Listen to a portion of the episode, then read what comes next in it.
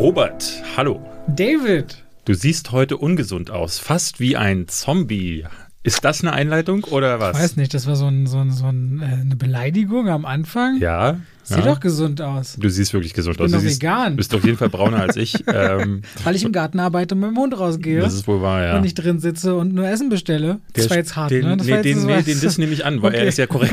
Das stimmt, alles ich daran ich wollte stimmt. dich nicht verletzen. Wenn es so passiert ist, dann tut es mir leid. Wir reden heute über Zombies und dafür habe ich für dich ein Zombie-Trivia mitgebracht. Ein ganz kleines heute. Und zwar möchte ich von dir wissen, ob du wusstest, dass es von Shaun of the Dead fast eine Fortsetzung gegeben hätte. Äh, nein. Nee? Nein. Edgar Wright hatte tatsächlich, die haben so im Spaß, haben er und Simon Peck gesagt, ey, lass doch mal eine Fortsetzung schreiben. Ne? Das Ding war ziemlich erfolgreich. Ich glaube, die haben nur vier, fünf, sechs Millionen Dollar ausgegeben und haben aber über 30 eingespielt weltweit und haben dann gesagt, lass doch mal eine witzige Fortsetzung machen. Und die sollte heißen From Dusk Till Shaun. Titel war, ist so ein Ding, das, das entsteht bei drei Bier, glaube ich, habe ich immer das Gefühl. So, sowas äh, hätte auch von mir äh, stammen können, finde ich aber sehr gut. Und eigentlich war die Idee wohl, dass Sean und sein zombifizierter Kumpel Ed, ja, das kann man, glaube ich, spoilern, äh, der ist am Ende ein Zombie, wollen nach Edinburgh und dort treffen sie aber auf neue Monster, weil sie haben sich gedacht, scheiß auf Zombies, wir machen jetzt einen Spoof auf eine neue Monster oder eine neue Horror-Subgenre, nämlich Vampire äh, From Dusk Till Dawn wäre dann passend zu auch From Dusk Till Dawn, in dem es ja auch um Vampire geht, eine Vampirnummer geworden. Äh, die haben es dann aber dann sein lassen, weil mehr als ein Witz war es nicht und sie fanden den ersten Teil auch für sich stehend wirklich gut genug. Ähm, und ich äh, denke mal, dass Edgar Wright auch wahrscheinlich einfach nicht so bewandert ist bei Vampirfilmen, wie, bei, wie das bei Zombiefilmen war. Aber was ich ganz witzig finde, in Spider-Man Into the Spider-Verse kann man, wenn man genau hinguckt, äh, kommt äh, Spider-Man irgendwann am Times Square an und auf einem der Poster ist das Plakat von From Dusk Till Dawn zu sehen, ähm, was ja was einfach Wie eine kommt Verneigung. das? Wo ist da die Kombination? Ähm, das haben die einfach, das sind irgendwie Freunde von Edgar Wright oder die kennen sich oder was auch Okay. immer, das, was da die Connection ist. Edgar Wright hat das damals auch getwittert auf seinem Twitter-Kanal, da kann man sich auch das Poster angucken. Wo, wie, warum, weiß ich nicht, aber es ist eine nette Verbeugung vor Edgar Wright und beziehungsweise Shaun of the Dead, die man darin finden kann. Ja, cool. Ich habe wieder was gelernt. So wie jede Woche. So wie jede Wir Woche. lernen Wann voneinander. wurde das erste Kino eröffnet? 19. So, Okay, alles klar. Wie Ja. hieß die erste Regisseurin? Annette, nee, N. Oh, N. Das jetzt, das ist natürlich schlecht. Alice Guy Blaché. Ja, Dings. Aber das A war schon mal richtig. Aber wir haben heute auch, also wenn du mich jetzt hier schon so äh, auf die, möchte ich nachher, du wirst dir ordentlich, Dr. Bob war, hat Special Effects gemacht. du wirst dir ordentlich was anhören Das dürfen erste nachher. Remake kam 2004 raus. das, darüber reden wir jetzt nicht. Tu nicht von der Kritik hier ablenken. Tom Army Hanks of hat the Dead. Cap, sechsmal Captain gespielt. Okay, Bei was? Army of the Dead kriegen wir uns gleich mal richtig in die Haare. Ach, David, ich bin halt gut gelaunt. Nee, die mache ich hier kaputt. Nö, schaffst Pass du auf. nie. Schaffst du niemals. Erstmal ganz kurz Feedback von letzter Woche. Ähm, wir hatten letzte Woche dazu aufgerufen, uns Anime-Filme zu nennen. Ja. Ich wurde erschossen damit auf unserem Instagram-Account. Netterweise auch von vielen gleich so mit einer Auflistung von Plattformen. Viele haben uns das auch als Privatmessage geschrieben. Jetzt müsst ihr dazu wissen, Privatmessages auf dem Instagram-Account kann nur ich lesen, weil Robert kann da nicht reingucken, weil den Account, äh, den führe ich. Äh, soll ich dir das mal aufbereiten? Dass ich mich umloggen kann und das sehen kann nee, oder das mir nicht. so. Soll ich dir mal zusammenstellen, eine Liste, was die Leute uns... Na, du stellst ja diese Liste wahrscheinlich zusammen und wirst ja am Ende auf einen Zusammenschluss kommen, und bei dem rauskommt, oh, diese fünf Filme sollten wir uns wirklich mal anschauen. ich würde es einfach so und machen, dass die Punkt Sachen... ich die uns am häufigsten genannt werden, würde ich Ich einfach. habe auch einige Nachrichten bekommen, da ganz aber nicht so viele Doppelungen. Also du wirst das meiste bekommen. Ja, mach das gerne. es waren klar. aber übrigens nicht nur Animes, also ganz viele haben auch so Sachen wie diesen per Persepolis, hieß der, glaube Ja. ich. Ähm, oder Waltz with Haben wir auch gar nicht erwähnt letztes Mal, glaube ich. Ähm, solche Sachen kamen häufig rein. Also danke dafür nochmal.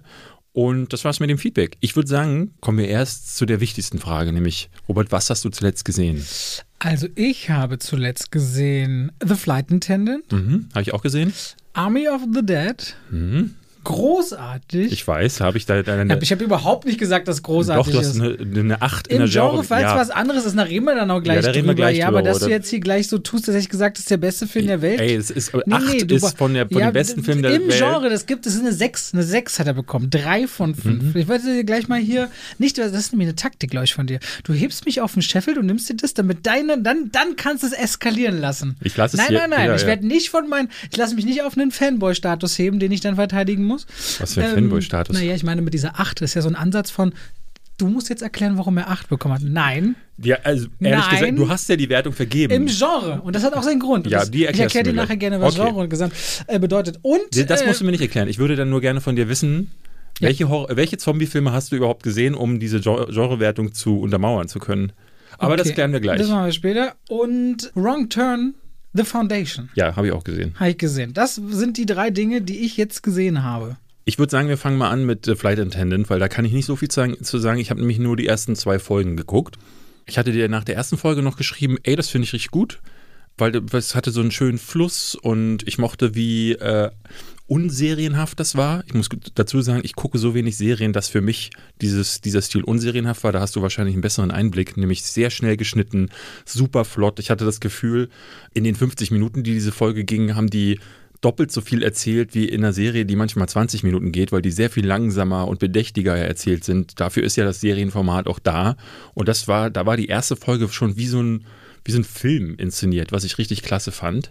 Ich muss sagen, mit der zweiten Folge, und ähm, um das vielleicht mal aufzuklären, es geht um Kelly, Kelly Coco, Cuoco, wie heißt die? Ich habe auch Kaylee Coco gesagt. Ich bin mir nicht ganz sicher. Hätte ich mal mir ein Interview noch holen müssen. Ja, sie spielt Cassie Bowden. Ja, Ja. um sie geht es. Du, in, in, und in deinen Kommentaren schrieben Leute irgendwie, dass du den Namen falsch äh, gesagt hast. Ne? Kann sein. Ja, ja. Äh, aber ich weiß auch nicht, wie sie ausgesprochen wird. Auf jeden Fall ist die ein Flight Attendant, also eine Flugbegleiterin und lässt sich dann ähm, auf einer ihrer Reisen, ich glaube nach, nach Bangkok, ne? Korrekt. Äh, lässt sie sich mit einem ihrer Passagiere ein, Aus der ersten Klasse, der sehr reich ist. stürzt abends mit ihm ab, wacht morgens neben ihm im Hotel auf. Ähm, das Problem ist, er wacht nicht auf, weil sein, Ha- äh, sein Hals ist durchgeschnitten und er ist tot. Und dann beginnt so eine Odyssee in der ersten Folge, versucht sie dann, ne, sie weiß gar nicht mit der Situation umzugehen und macht eigentlich, trifft nur falsche Entscheidungen, kann man, kann man sagen. Und das Ganze wird zu so einem, zu so einem riesigen Schneeball aus Scheiße, den sie hinter sich herzieht, den sie dann irgendwie versucht zu begraben, gleichzeitig dem Ganzen aus dem Weg zu räumen, aber auch die Fassade zu bewahren, weil sie niemandem davon erzählt. Und das alles passiert in der ersten Folge. Und das macht es, also das macht diese erste Folge wirklich gut und rund. Und ich hatte wirklich das Gefühl, nach dieser ersten Folge, jetzt habe ich fast einen Film gesehen. In der zweiten Folge merkte ich dann aber, dass mir dieses ganze Theater um sie herum, also Kelly Coco ist nur hysterisch. Nur. Also die ganze Zeit ist sie nur. Und ne, ich verstehe das angesichts der Situation, aber mir war das dann zu viel. Ich wollte nicht mehr davon sehen.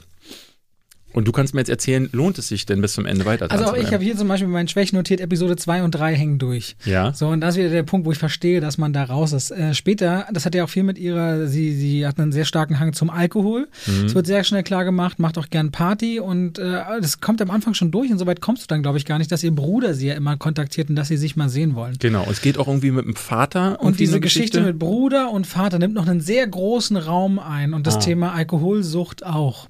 Und da kommt dann viel mehr Persönliches von ihr durch und ihrer eigenen Vergangenheit. Und da wird sie auch wesentlich ruhiger.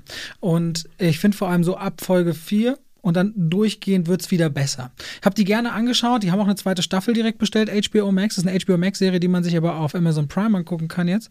Und ich gebe dir aber vollkommen recht. Nach der, sie fühlte sich für mich, weil wir ja in so einer Zeit sind, ich weiß nicht, ob es jetzt so war, dass Streaming-Anbieter kaufen ja immer gleich ganze Staffeln, aber witzigerweise fühlte es sich nach der ersten Folge an, als wäre das mal eine pilotierte Serie gewesen. Wo wirklich ein Pilot gekommen, der dann gesagt hat, okay, jetzt will ich gern weitersehen. Äh, oder, oder es wurde mehr bestellt. Ob es jetzt so war, weiß ich nicht an der Stelle. Ähm, die Serie lebt sehr davon, dass sie immer so zwischen, zwischen komisch und tragisch hin und her springt, eben Tragikomödie ist. Das Ganze musikalisch immer sehr auflockert, hat so einen sehr verspielten Score, der so ein bisschen an Oceans oder nur äh, ein kleiner Gefallen oder ein bisschen Sex and the City erinnert hat, sodass das äh, immer auf einem seichten Tempo, wobei immer wieder auch ernste Themen angeschlagen werden, sich immer wieder so auf verschiedenen Ebenen wiedergefunden hat. Und ich muss sagen, das mochte ich. Es gab aber auch den ganzen Plot einer besten Freundin auf der Arbeit, der so keine, keinen Bedarf hatte zu existieren. Die rufen auch ständig an und dadurch brechen die auch ständig den Fluss der Handlung. Hat sich so ein bisschen verlaufen, das Ding. Also unter den Serien, da sind wir sehr verwöhnt in den letzten Jahren, gibt es eine Menge Besseres, aber auch eine Menge Schlechteres. Nun gibt es Menschen, die lieben Serien und gucken unglaublich viel und wollen immer den nächsten Nachschub. Da würde ich sagen, da kann man The Flight Attendant schauen. Wenn man jetzt eher wie du in erster Linie Filme liebt und bei Serien schon eine sehr hohe Qualität eigentlich braucht, um zu sagen, okay, dann gucke ich mir Serie an, dann ist es eher nicht was. Für mich braucht es bei Serien einen Hook, der mich sofort greift. Äh, da ist mir dann der Look oder so. Solche Sachen sind mir eigentlich fast egal, auch die Darsteller. Für mich braucht es meistens einen Hook und äh, das kann Mystery sein, das kann manchmal aber auch sein, dass das einfach ein spezieller Ansatz wie bei so einem Superhelden-Ding sind. Mich verlieren Serien aber ganz, ganz schnell. Also ich bin selber bei Walking Dead nicht durchgekommen. Ich habe Breaking Bad nicht durchgeguckt, weil sobald ein so, so, eine, so die Kurve mal nach unten geht, verliert mich eine Serie einfach zu sehr, weil ich häufig einfach an dem Punkt angelange, wo ich merke, das ist ja auch wahnsinnig viel. Also zum Beispiel Peaky Blinders fand ich richtig super. Erste Staffel habe ich durchgebinged, auch Fargo, erste Staffel durchgebinged. Habe dann aber gemerkt, um jetzt am Ball bleiben zu können, muss ich bei Peaky Blinders ja fünf Staffeln gucken. Ja. Also 50 Stunden meiner Lebenszeit, die ich gerade ohnehin nicht habe. Hast du denn Boardwalk Empire mal gesehen? Nee, das wollte ich auch zum Beispiel das mal nachholen. Mega. Ja? Und äh, Ozark? Auch nicht, nee. Da bin ich großer Fan von, auch tatsächlich. Das also, erwähnst du immer wieder, ja. Ja, Staffel 1, also ganz komisch, Staffel 1, richtig cool von Ozark, Staffel 2 viel schlechter. Staffel 3 die beste von allen. Siehst du ganz selten diesen, diesen Verlauf an Qualität. Mhm. Ja, also Serien, klar. Da, da, da, Find's aber gut, dass du auf jeden Fall mal reingeschaut hast. Würde mich mal interessieren, was du zu Undone sagst, weil das auch eine sehr kurzweilige Stimmt, Serie ja. ist. Mhm. Wenn du da mal reinschauen magst demnächst, bin ich auf jeden Fall sehr gespannt. Also, The Flight Attendant kann man seit Ende Dezember, soweit ich weiß, schon schauen. Das ist, glaube ich, noch nicht so ganz. Oder ich weiß nicht, ob auf HBO Max, zumindest könnt ihr es komplett auf Amazon Prime euch angucken.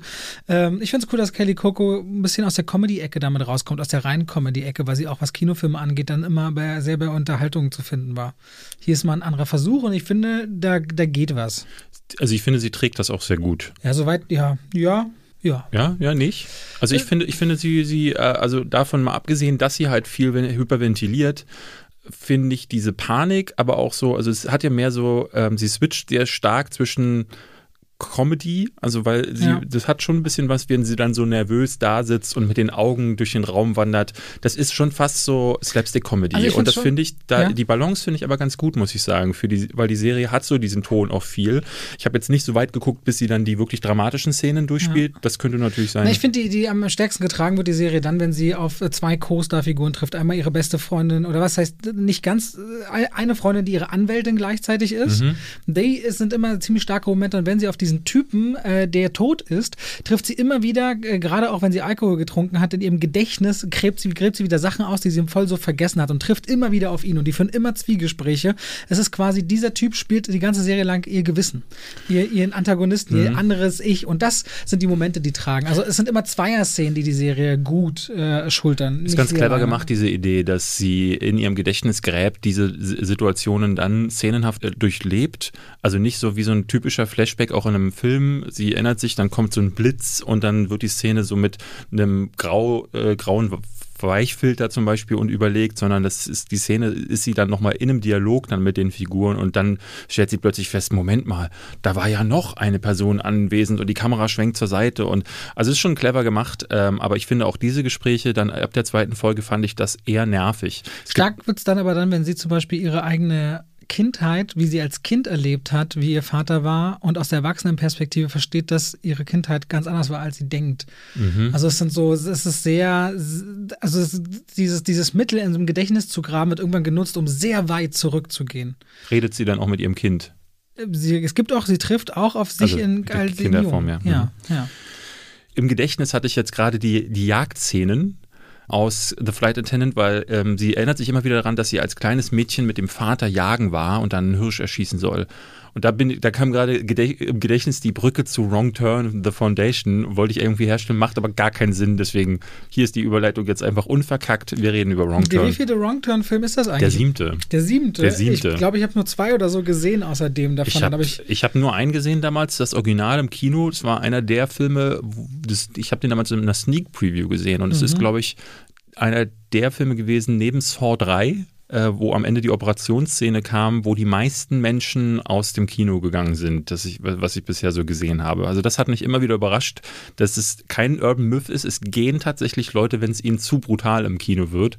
Und Wrong Turn war so einer dieser Filme, der der harte Reactions sind die, sind die damals auch so ein bisschen mit I Spit on Your Grave rausgekommen? Irgendwie habe ich immer Wrong Turn und Spit on Your Grave auf einer ähnlichen Zeitschiene gehabt, aber. Nee, also Wrong nee. Turn war noch früher. I Spit on Your Grave, weiß ich, habe ich schon gearbeitet. Ähm, äh, Last of on the Left und äh, wurde ja auch geremaked und I Spit on Your Grave sind ja beides Filme aus den 70ern bzw. 80ern die dann 2009 oder so geremaked wurden, mhm. 2010 und da habe ich schon gearbeitet und bei Wrong Turn habe ich äh, das muss so 2005 oder so gewesen sein, also kurz bevor ich den Job angefangen habe. Ähm, und dann gab es fünf Remakes, die alle immer brutaler wurden, wo es dann nur noch darum ging, Leute zu auszuweiden. Und diese Typen, ne, was der erste Film hatte, hatte, das mochte ich an Wrong Turn total, dieses, dieses verschmitzte, bösartige, das, ähm, weil Horrorfilme machen das gerne, sie haben eine Se Sequenz, wo der Killer kommt er tötet eine Person, dann hast du kurz diesen Bluteffekt, wenn überhaupt. Ähm, ähm, aber in brutaleren Horrorfilmen hattest du kurz diesen Bluteffekt und dann wird abgeblendet. Die Figur guckt, guckt weg oder die Szene endet oder und sie rennen weg.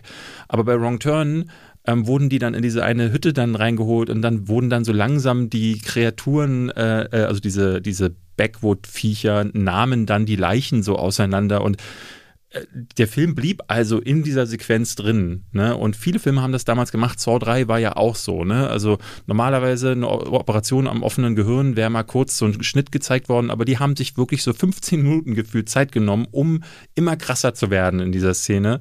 Und das haben sie mit so einem verschmitzten Lächeln gefühlt getan. Der hier, also Wrong Turn the Foundation, der hat so, also der hat diesen Ansatz völlig verloren. Da geht es jetzt hier nur noch darum, also ich würde nicht mal zu sagen, um zu schocken, weil der ist einfach stinkend langweilig. Ich fand den ganz, ganz furchtbar. Ich fand den erst dumm, dann fand ich ihn kurz, als es um diese Gesellschaft da ging und ihre Regeln, etwas interessanter und dann wieder langweilig. Hintergrund ist sechs, glaube ich, Mittel, äh, Endzwanziger fahren, gehen den Appalachian Trail durch die USA lang, so eine Art Selbstwanderungserfahrungsweg, wo sie da einfach so, das ist schön Also wieder im Wald halt. Sind irgendwo in so einer, in so einer, in so einem Diner noch auf, auf diesem Weg gerade und da kommt schon der erste creepy Typ, der sagt, wenn ihr irgendwas wissen wollt, dann fragt mich und meine Jungs und du denkst Aber schon, geht nicht weg, geht nicht zu tief rein, da kommt niemand mehr Wald. raus. Der Wald lebt und der Wald frisst alles bis auf die Knochen, so ungefähr.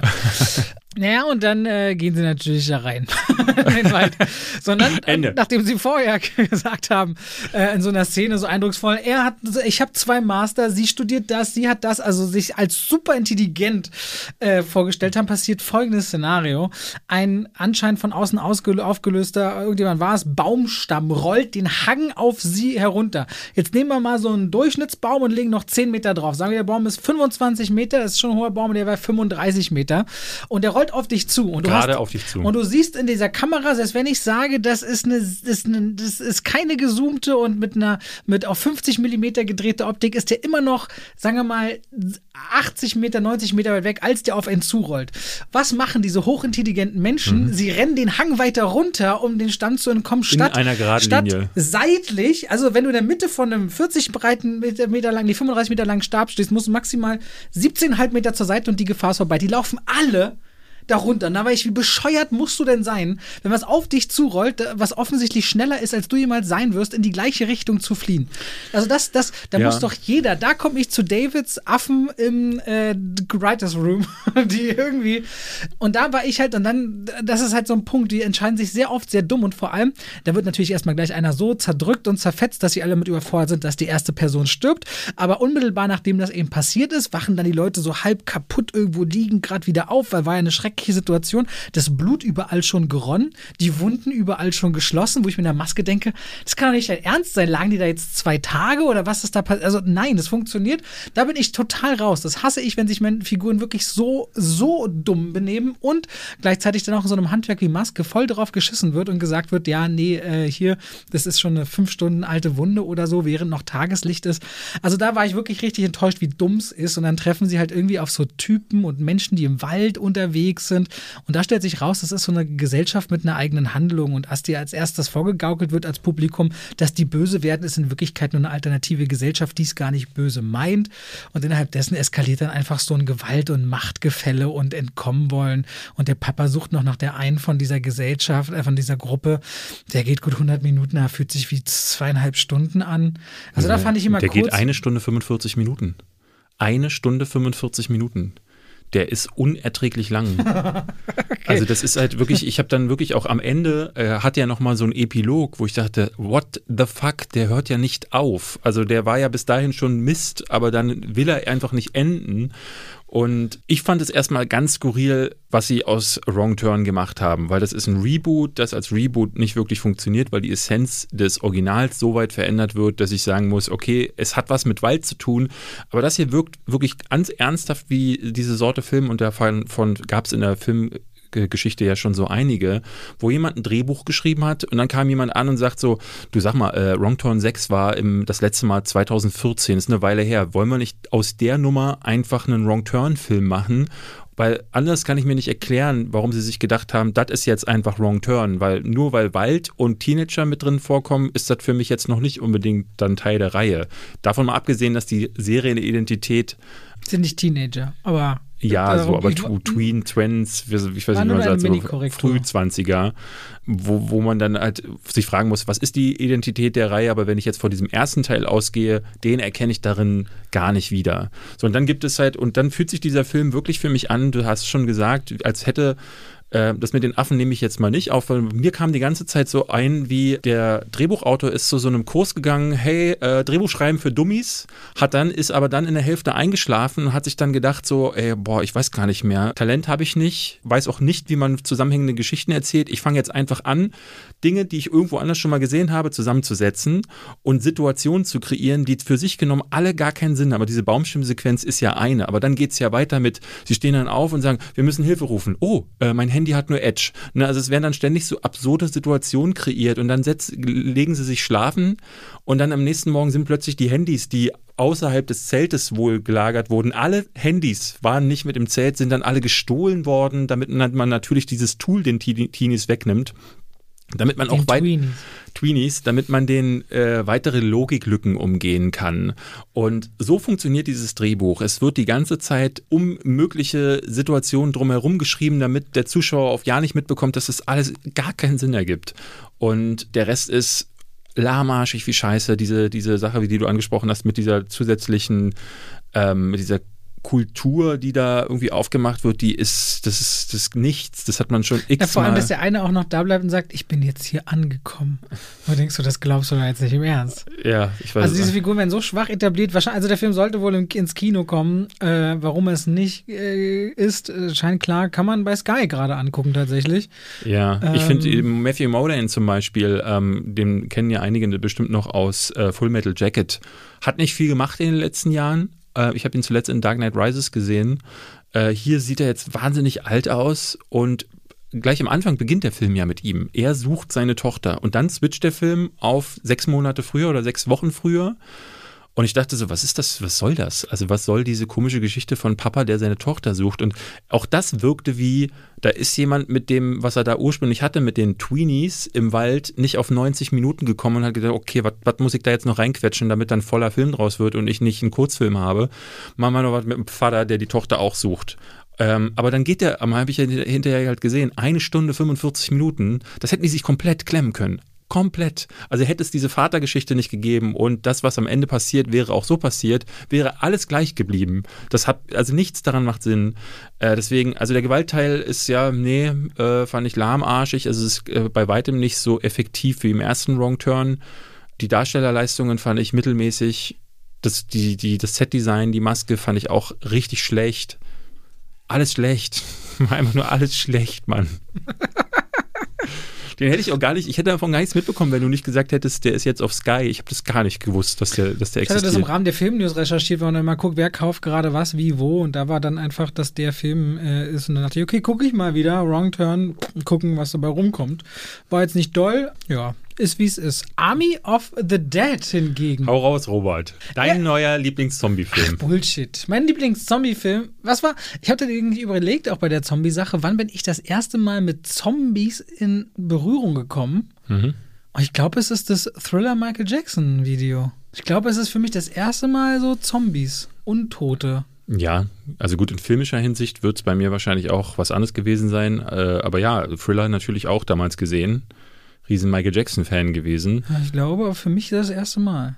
Ja. Army of the Dead. Zack Snyder will ein Franchise aufbauen mit Netflix in der Zombie-Welt und macht hier äh, auf, dass äh, ein, bei einem Militärtransport von einem dieser Alpha-Zombies, er macht so eine Untergesellschaft von Zombies auf, die auch nochmal eine eigene Struktur haben, entflieht einer in äh, Las Vegas. Und in Vegas dauert es dann nicht lange, bis rumgebissen und umgewandelt wird und ganz Vegas ist eine Zombie-Apokalypse und muss unter Quarantäne und wird auch unter anderem mit Schiffscontainern ringsherum wie so ein Zaun zugemauert und äh, ringsherum existieren aber noch die Menschen und alles. Viele haben Freunde und Familie verloren bei diesem, äh, bei dieser Umwandlung in äh, gefährliche Zombies. Aber Vegas wäre nicht Vegas, wenn es da nicht einen Haufen Tresore und Casinos gäbe, die von heute auf morgen überstürzt zurückgelassen worden mussten. Und ein Geschäftsmann sagt, Leute, ich habe da eine Mission, hier gibt es richtig viel Kohle zu holen, ihr müsst für mich ein Safe knacken. Und angeführt von Dave Bautista muss eine Crew zusammengestellt werden, bei der unter anderem Matthias Schweighöfer dabei ist, die dort rein müssen und einen Safe knacken. Das heißt natürlich,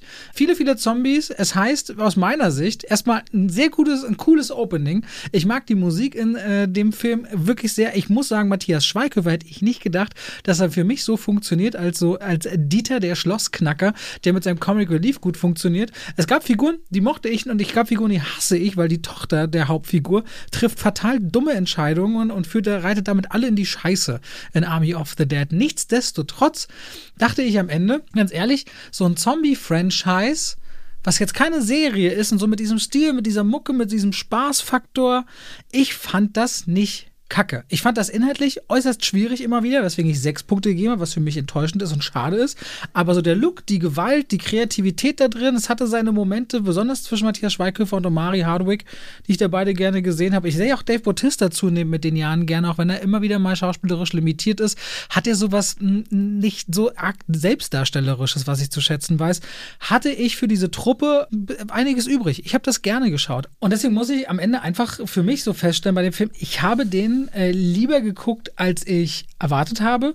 Ich würde mehr sehen wollen, weil ich diese Truppe mag, auch wenn ich von der, dem reinen Handlungsverlauf, vor allem rund um diese Tochter, überhaupt nicht zufrieden bin damit, wo die Nummer hingeht, und es auch völlig unlogisch ist, weil der Film kommt zu so einem Punkt am Ende, wo sowieso alles in einem gewissen Umkreis an irgendwelchen Krank Krankheiten sterben wird, die den Handlungen folgen. Kurzum, ich habe dem 8 und 6 Punkte gegeben und ich verstehe das und das kann man, glaube ich, auch sehr leicht und zu Recht anfeinden. Aber dennoch, manchmal gibt es ja so Momente, dass ich in mir sage, ich habe ihn trotzdem dennoch mir gerne angesehen und würde mir den nächsten Teil ansehen wollen, dass ich dazu stehe, ohne es vielleicht gänzlich in vollem Maße begründen zu können. Muss man auch nicht immer. Doch, als Filmkritiker schon. Ja, ich, also, sag, ich, sag, ich sag nach Hunderten oder Tausenden, auch ich kann einen Tag haben, wo es vielleicht nicht immer alles in Stein gemeißelt ist. Das ist halt das Problem an der Genrewertung, Robert. Daher, warte, aber dahinter verstecke ich mich nicht immer. Ich gebe es dann halt auch gern mal zu. In dem Fall würde ich sagen, kann schon sein. Ich merke es ein paar Tage später. Filme haben ja auch manchmal einen Unterschied zwischen, du hast ihn gesehen und redest am nächsten Tag drüber und du redest nach drei oder fünf Tagen drüber.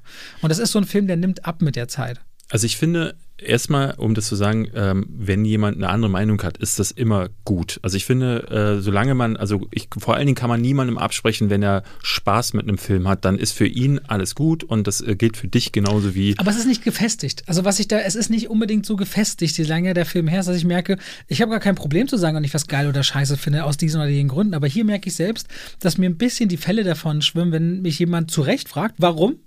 Wo ich dann merke, sage, ist schon ist bei der, bei der, bei der, bei der 6 würde ich gar nicht sagen, aber wenn du, das, das, das wollte ich mal fragen, bei 8 der Genrewertung würde ich von dir gerne einfach mal wissen, was macht denn Film, also Zombie als Genre für dich überhaupt aus? Also was bedeutet, also weil wenn du sagst, das ist eine 8, dann ja, musst du ja. das ja innerhalb also des bei einem Zombie-Film, äh, wenn, wenn jetzt zum Beispiel eine Zombie-apokalyptischen Film nehmen, ist das erstens, wäre es glaube ich für mich, fühlt sich das für mich dystopisch an, was ich hier sehe. Mhm. Also habe ich den, einen gesellschaftlichen Umsturz vor Augen.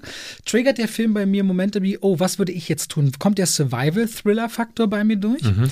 Finde ich etwas gruselig. Der Film schlägt aber nicht unbedingt ernsthaft diese Horror, sondern schon auch so einen leicht trashigen Touch ab, finde ich. Äh, ist es für mich äh, so ein Horror-Feeling und wie funktionieren die Figuren untereinander? Also zum Beispiel bei 28 Days Later werde ich halt nie vergessen, wie von diesem Vogel einfach nur dieses infizierte, äh, glaube ich, Bluttropfen in das ähm, Auge. Auge von Brandon Gleason fällt. Und diese Verbindung, die mit der Familie dort aufgebaut wird, diese Stimmung, wie London da verlassen ist. Das sind dann so die Faktoren bei dem Genre. Bei dem Actionfilm könnte ich wieder andere vier Sachen nennen und davon davon konnte er irgendwie drei für mich gut bedienen. Also so ein dystopisches, abgeschlossenes Las Vegas ist auch so eine besonders, also ist einfach so sowieso schon so eine Stadt, in der alles anders ist. Und da dann reinzupacken, diese Zombie-Welt, fand ich eigentlich spannend. Und ich finde, diese Elemente werden dann bedient. Aber ja, bei jedem Genre und auch dann Untergenre, weil, weil das ist ja nochmal ein spezieller Horror- oder Psychothriller-Unterpart, jetzt hier Zombie-Film zu nehmen, äh, würde ich vielleicht das jetzt so rausgreifen. Äh, für die, ja, auf deine, deine, deine Frage. Ich meine, es gibt auch undystopische Horrorfilme, äh, möchte ich sagen, die auch gar nicht so schlecht sind. Aber Nur Zombie-Filme kommen ohne Dystopie kaum aus. Das meine ich, weil ja, da hat ja ein Umsturz stattgefunden. Ja, äh, ich meine, also wenn ich mir, wenn ich an Fido zum Beispiel denke, wenn du den kennst, wo Nein. also domestizierte Zombies zu Hause gehalten werden, äh, da funktioniert es auch anders, aber ich fand äh, den Part, den du jetzt auch genannt hast, fand ich mit am schwächsten, äh, nämlich die Charakter Charaktere. Ich fand die ähm, Charakterisierung bedeutet für Zack Snyder gefühlt, dass er eine Liste mit den Namen aufgeschrieben hat und dahinter hat er so ein paar Character Traits und Quirks oder Gimmicks rund hintergeschrieben. Die eine hat ein Bandana, ja, das ist die Freundin von dem Typen, der vorher mit einem mit einem großen YouTube-Clip eingeführt wird. Er wäre der krasse Zombie-Killer, der dann später aber nur noch dasteht, nicht gebraucht wird. Dave Bautista kriegt am Anfang eine ganz kurze Einführung, dass er ja eine tragische Background-Story hat. Ansonsten nuschelt er sich durch den Film und wirkt niemals wie ein äh, Hauptdarsteller. Es gibt den äh, Schwarzen, der mit seiner Kreissäge eingeführt wird in der großen Montage. Diese Kreissäge benutzt er nie. Dieser äh, Matthias Schweighöfer führt im ersten Gespräch den, äh, den, diesen Safe ein. Die Götterdämmerung, im, im Hintergrund kommt die Musik von Richard Wagner, bla bla bla. Dann stehen sie am Ende vor diesem Safe und dann dauert es genau wie lange? 30 Minuten ohne jegliche Probleme, diesen Safe aufzumachen. Also Zack Snyder führt Momente ein, die er dann die ganze Zeit nicht auflöst. Er äh, hat sich dann eine ganz krasse, tolle Idee einfallen lassen, nämlich, dass diese Zombie-Gesellschaft in, in äh, so Schwarmstrukturen hat und halbwegs intelligent ist. Das wird nie ausgeführt. Und was ich ganz besonders interessant finde, ist, dass sie am Anfang eine Stunde damit verbrauchen, erstmal dieses Team zu finden. Dieses Team hat, wie gesagt, kaum Chemie, keine Charaktereigenschaften äh, nicht wirklich. Und ich finde, wie austauschbar auch diese Leute in dem Team äh, sind, zeigt, dass die Tick Notaro hinterher komplett per CGI eingefügt haben in den gesamten Film. Und das merkt man, wenn man darauf achtet. Auch so fällt das irgendwie, also auch obwohl ich habe mich hinterher belesen, ich wusste, dass sie nachgedreht haben, aber ich habe nicht gewusst, dass sie sie eingefügt haben. Merkt man aber dann auch so, wenn man den sie Film hat Crystalia ersetzt, der wegen sexuellen äh, genau äh, nicht Übergriffen, aber äh, eine Belästigung also von Minderjährigen und so weiter. Äh, Zack Snyder kann Filme machen, wo alle, äh, wo gefühlt alle Darsteller an anderen Orten des Planeten äh, vor einem Greenscreen stehen und miteinander nicht agieren und trotzdem macht er dann Filme raus und das soll funktionieren. Also du merkst, wie wenig Chemie da ist. Und dann kommen sie an in diesem Zombie-Ort und dann ist da so eine blonde Frau, äh, die dann die Exposition droppt. Bevor sie da reinlaufen, steht diese Frau da, jetzt müssen wir da noch ein Opfer hinlegen. Und dann sind da noch diese Zombies, die schlafen nachts. Und dann ist es ja so, dass da so eine gewisse Struktur und du siehst nichts davon. Nichts davon wird gezeigt, erst gegen Ende, wenn die Zombie-Ballerei anfängt im letzten Drittel. Und ich habe die ganze Zeit gedacht, so, das ist ja, das ist so eine schlechte Charakterführung, äh, das ist so ein mieses Drehbuch. Und so viele Dinge hätte man austauschen können und vor allen Dingen Las Vegas. Bis auf den Tiger, den man, äh, wo man herleiten wollte, dass der von äh, Siegfried und Roy ist, der ja schon im Trailer gezeigt wurde, gibt es überhaupt keinen Grund, warum das in äh, Las Vegas hätte passieren können. Und mit diesem Setting wird gar nichts veranstaltet. Nichts. Ja, diesen, dieser Safe, klar, kommt dann nochmal drin vor, aber ansonsten ist das alles ganz, ganz schlecht. Und wenn ich mir dann alle anderen Dinge angucke, die einen Zombie-Film erfüllen muss für mich, Suspense funktioniert nicht. Der Gore-Anteil, es gibt eine blutigere Sequenz, der Rest ist CGI-Blut und wird auch ansonsten nicht wirklich eingeführt. Und am Ende gibt es dann, äh, dann hier und da mal einen emotionalen Moment, der natürlich überhaupt nicht wirkt, weil äh, diese, das überhaupt nicht erarbeitet ist. Ne, es gibt keine, diese Chemie wirkt so wenig äh, zwischen äh, Bautista und so einem Love Interest und dann später zwischen ihm und seiner Tochter und das ist so erlogen dann, weil es, weil es gar nicht mehr wirkt, weil es vorher alles überhaupt nicht wirken und aufbauen konnte. Du hast gerade äh, Brandon Gleason genannt in 28 äh, Days Later mega, was die, ne, was da auch 28 Weeks Later funktioniert ja deutlich besser. Ähm, auch da dieses Vater, Frau, also ne, kennst du, hast du 28 äh, Weeks Later ja, fand gesehen? Ich deutlich schlechter als 28 Days Ich fand den besser als den ersten, muss ich sagen. Ähm, weil dieses, diese Geschichte des Mannes, der seine Frau im Stich lässt und die dann später wiederfindet, ist irgendwie, fand ich hoch berührend und sowas funktioniert für mich. Aber das hier ist doch, das ist Kinder-Comic-Quatsch. Ich frage mich gerade so ein bisschen, ob das so ein typischer Film ist, wo wir auch bei Kopfkino normalerweise, wenn wir drüber geredet hätten und der wäre im Kino gelaufen, einfach den Film auch auf einen ganz anderen Prüfstand gestellt hätten. Ich sehe darin Unterhaltung und du siehst darin einen ernsthaften Film. Das ist ein anderer Ansatz. Ähm, ich, du, was du sagst, ist alles valide. Was du sagst, ist alles richtig. Ich habe den Anspruch an den Film aber nie gesehen ehrlicherweise. Das, das heißt ja, dass ich, damit sagst du ja, dass ich dann mit einer äh, Erwartungshaltung an den Film gehe, wo der unbedingt, also wo er mich nur nicht unterhalten darf, sondern wo er einen. Ich bin mit einem Zombieland-Feeling an äh, Army of Dead rangegangen. Ich nicht. Ich hatte gehofft, dass er mit Dawn of the Dead um die So, und das meine ich damit. Und das, das meine ich so ein bisschen damit. Und deswegen bin ich da nicht enttäuscht worden. Ich habe da, ich habe, äh, Matthias Schweighöfer spielt mit. Ich habe jetzt, tut mir leid, ich habe das nicht, ich habe nicht erwartet, dass das Ding äh, eine sehr ernsthaft oder eine sehr gruselige von Netflix akquirierte Zack Snyder versucht immer ein großes Publikum zu bedienen. Ich weiß, also ich, es, also ich verstehe, wenn wir hier oder ich frage mich gerade, weil du hast komplett recht mit dem, was du sagst. Und dennoch merke ich, wie ich für mich denke, ja, aber ich will trotzdem gerne gucken. Das ist ja auch nicht schlimm. Also ist klar, es auch nicht. Ich hatte jetzt auch äh, Kritiken. Äh, Filmstart hat den auch sehr gut bewertet. Ähm, Cinema Strikes Back irgendwie hat ihm einen Stern gegeben. Und wie gesagt, auch unter deinem Video hatte ich ganz viele negative Sachen gelesen. Überraschend viele. Also ich hatte auch bei mir gedacht, weil die ersten Kritiken waren tatsächlich gar nicht schlecht. Auch aus den USA hatte ich so, von Chris Stuckman hatte dem, glaube ich, relativ äh, hohe Wertung gegeben ähm, und immer wieder dann auch User darunter geschrieben, bei Letterbox viel gesehen, auch mal so drei, dreieinhalb Sterne gegeben und dachte ich so, okay, wenn ich jetzt einen oder anderthalb Sterne gebe, wird mich die Community zerreißen und nein, nur Zuspruch. Es hat natürlich immer so ein bisschen damit zu tun, dass Leute, die äh, anderer Meinung sind, die schreiben dann oftmals auch gar nichts, gerade wenn dann die überwiegende Teil unten in den Kommentaren sagt, ja, sehe ich auch so, dann will man nicht nicht der Einzige manchmal sein, der sich outet als jemand, der da Spaß mit hatte. Aber ich finde es krass, wie, wie ich das auch auf Twitter ganz viel gelesen habe, ähm, auch unter so offiziellen äh, Postings, so dass jetzt, wo er hat jetzt angekündigt, er würde da eine Fortsetzung zu machen, wenn es die Fans wollen und haben ganz viele drunter geschrieben, oh Gott, lass bloß sein. Also das hat mich schon überrascht, weil man hätte das ja auch so sehen können wie der Left 4 Dead Film oder eben Zombieland nur noch eine Stufe mehr aufgedreht. Aber er funktioniert auf, auf keiner Ebene, die, ähm, wo man sagen könnte, er funktioniert. Also er funktioniert nicht wie die alten Zombie-Filme und für mich ist Zombie-Film halt oft auch nihilistisch, es ist oft auch Gesellschaftskritik gewesen zu einem gewissen Grad. Es hat oft auch die Strukturen, die größten Feinde für die Menschen waren ja oft die Menschen. Selbst in The Walking Dead waren ja die Zombies fast noch das geringere Problem. Und hier ist das alles so, nee, hat es nichts hat so richtig funktioniert. Und die Shootouts, die Action war nicht gut geschnitten. Die, äh, was ich muss, ich muss noch ganz klar sagen, äh, du hast die Musik genannt, also einen Film, der äh, Zombie von den Cranberries als letztes Stück nutzt und dann glaubt, das ist eine intelligente Nutzung von Musik, der hat wirklich, also da hat Zack Snyder einfach Needle Drops nicht verstanden. Und die Kamera, die Zack Snyder diesmal selbst gemacht hat, ist mit das Schlimmste am ganzen Film. Ich finde, ich verstehe nicht, was er sich dabei gedacht hat, dass die Tiefen und Schärfe funktioniert entweder nur komplett, also manchmal sind die ja komplett in der Unschärfe. Ähm, mir hatte jemand äh, von meinen äh, Zuschauern oder Lesern geschrieben, dass der mit einem Objektiv gedreht hat, wo du nur, da muss nur eine Fliege pupsen und dann ist man aus dem äh, Schärfebereich raus. Und äh, da und muss man sich fragen. 1-2er Optik oder so. Das, äh, das muss, ähm, also das scheint dann zum Teil nicht mal gewollt zu sein, dass das dann einfach wie durch so ein Milchglas gefilmt aussieht.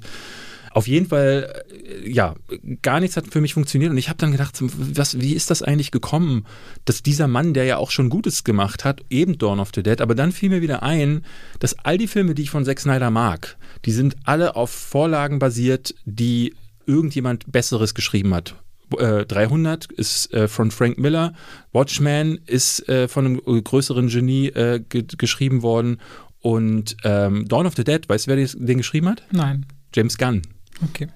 Ich glaube, das äh, hast du schon gesagt in, der, äh, in einer Folge. Ja? Ja, ich meine, wir hatten das schon bei Justice League.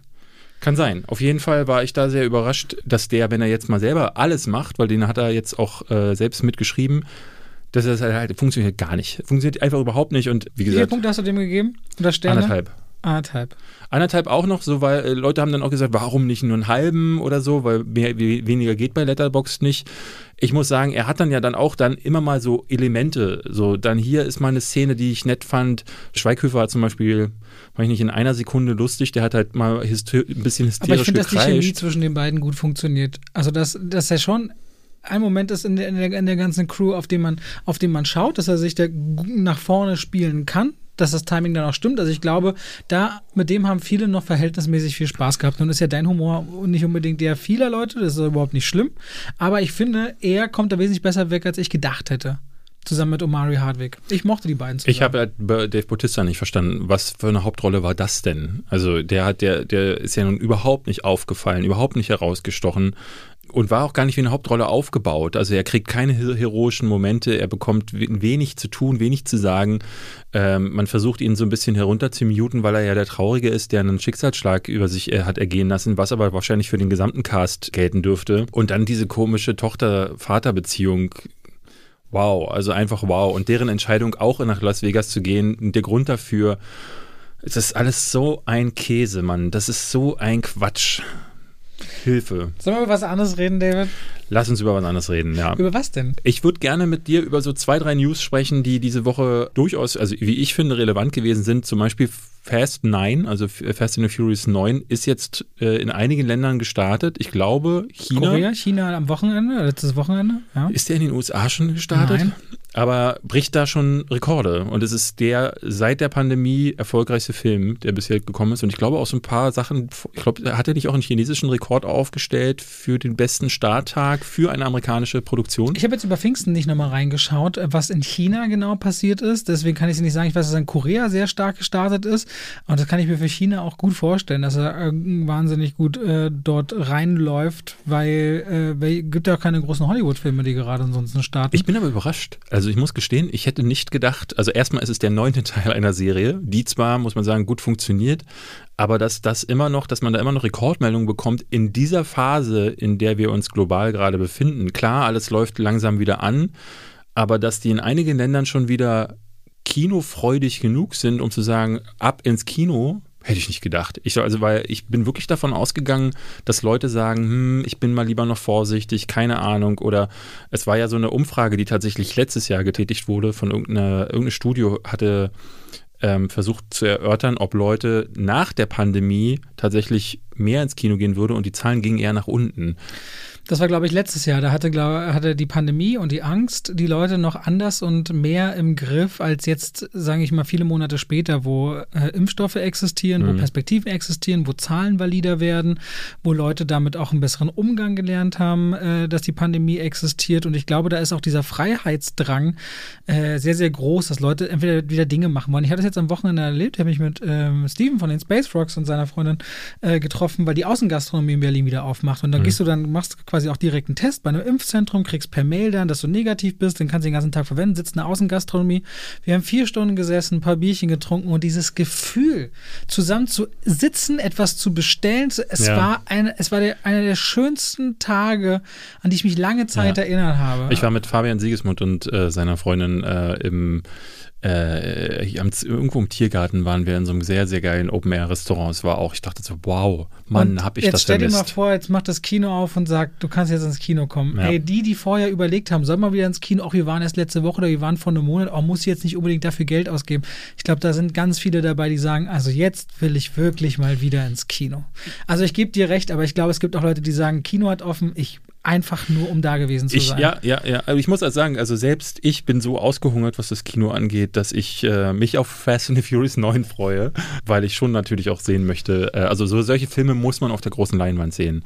Also ich habe das letzte Woche auch schon gesagt äh, und die Woche stand ich äh, mit Paramount wegen äh, Quiet Place 2 in Kontakt weil ich äh, da auch wirklich sagen muss, ich bin froh, dass einige äh, wie Universal, aber auch John Krasinski gesagt haben, wir halten unsere Filme zurück, wir hauen die nicht auf die Plattform, auf die Streaming-Plattform oder so, lassen die so versenken, so wie ein bisschen jetzt äh, das bei Mortal Kombat zum Beispiel passiert ist, so kannst du kaufen hier äh, ne, für 1999 kann funktionieren, haben letztes Jahr einige Filme gezeigt, aber ich finde es einfach geil, dass diese Filme jetzt alle nochmal auf der großen Leinwand zu sehen sind. Viel besser. Weißt du, was auf der großen Leinwand zu sehen sein wird im November?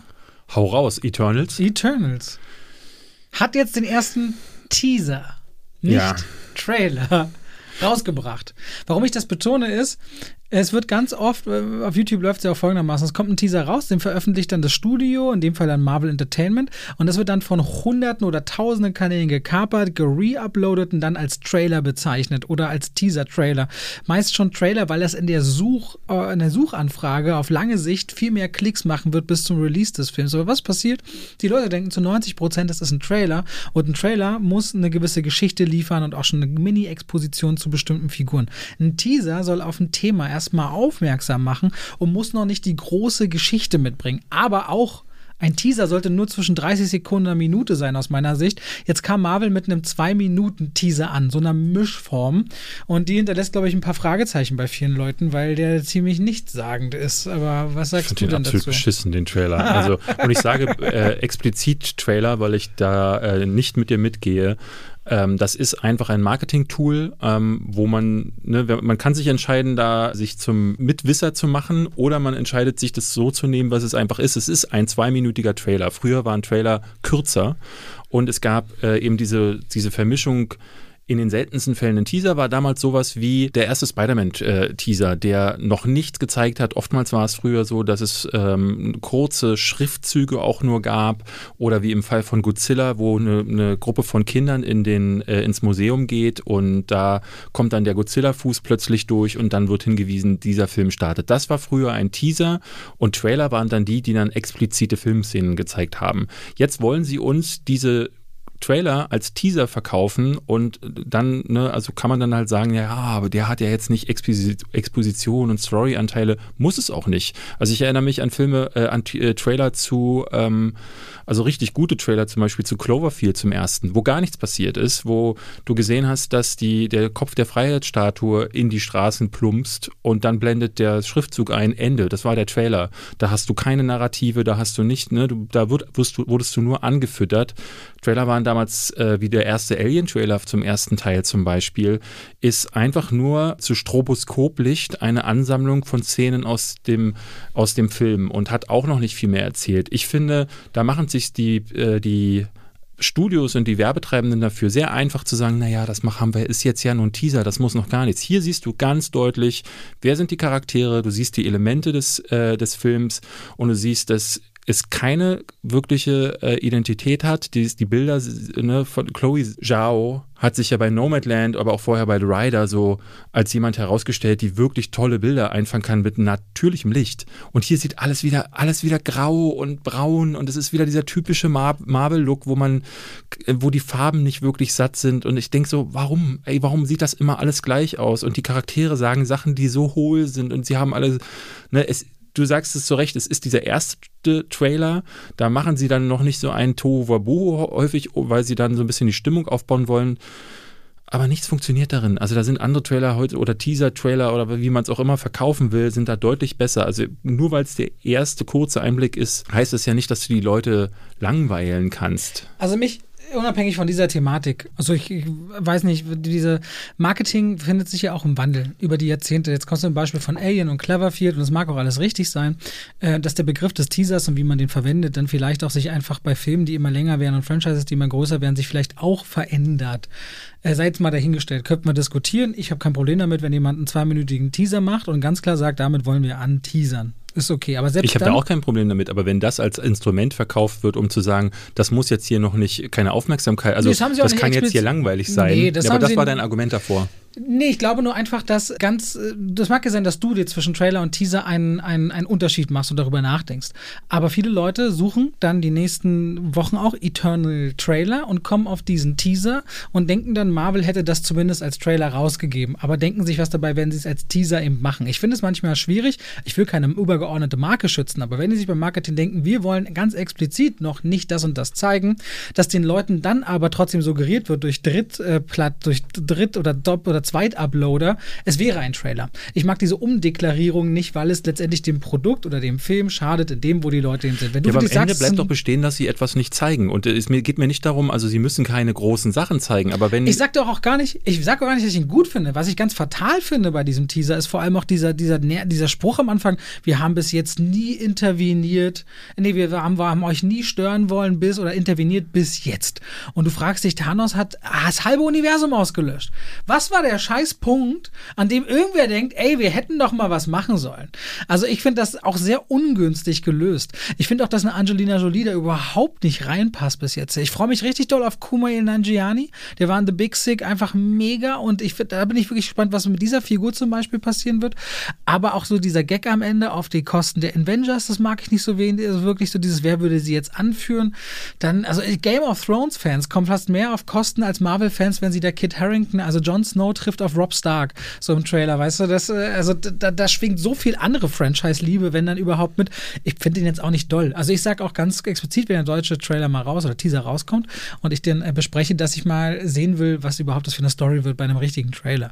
Nö, du, doll fand ich die Geschichte äh, auch nicht. Ich bin hier nicht der, ich bin nicht der Marvel-Mitarbeiter, der das irgendwie beschützen will. Ja, ne, ich, ich, mir geht es ja nur darum, irgendwie auch, weil ich, ich habe häufig das Gefühl, gerade wenn so wirtschaftliche Interessen dahinter sind, dann äh, will man auch von offizieller Seite häufig Leuten ihre, äh, ihre, ihr Bauchgefühl auch ausreden. Und ich habe bei sowas ein ungutes Bauchgefühl. Ich sehe diesen Teaser und sehe, wo da wird mir ja gar nichts präsentiert. Nichts davon hat mich in irgendeiner Form gegrippt und wenn wenn das, das Argument kann ja nicht sein, ja, ist ja ein Teaser gewesen, weil wenn das die, wenn, also du bringst ja keinen Teaser raus, der erstmal langweilig ist, damit du, damit der Trailer dann richtig bomben kann, weil dafür gibt es viel zu viele Beispiele Spiele für Teaser, die richtig knallen können, die eine Stimmung aufbauen, einfach durch einzelne Bilder, die haben noch gar kein gesprochenes Wort und sie funktionieren schon. Da kommt natürlich aber diese Marvel-Maschinerie auch, dass sie noch Black Widow und Shang-Chi, glaube ich, beide noch davor Dessen haben. Dessen ne? Trailer echt, oder Teaser, was auch immer das war, ich deutlich besser Aber sie machen es ja schon immer, dass wenn sie so weit vorgreifen,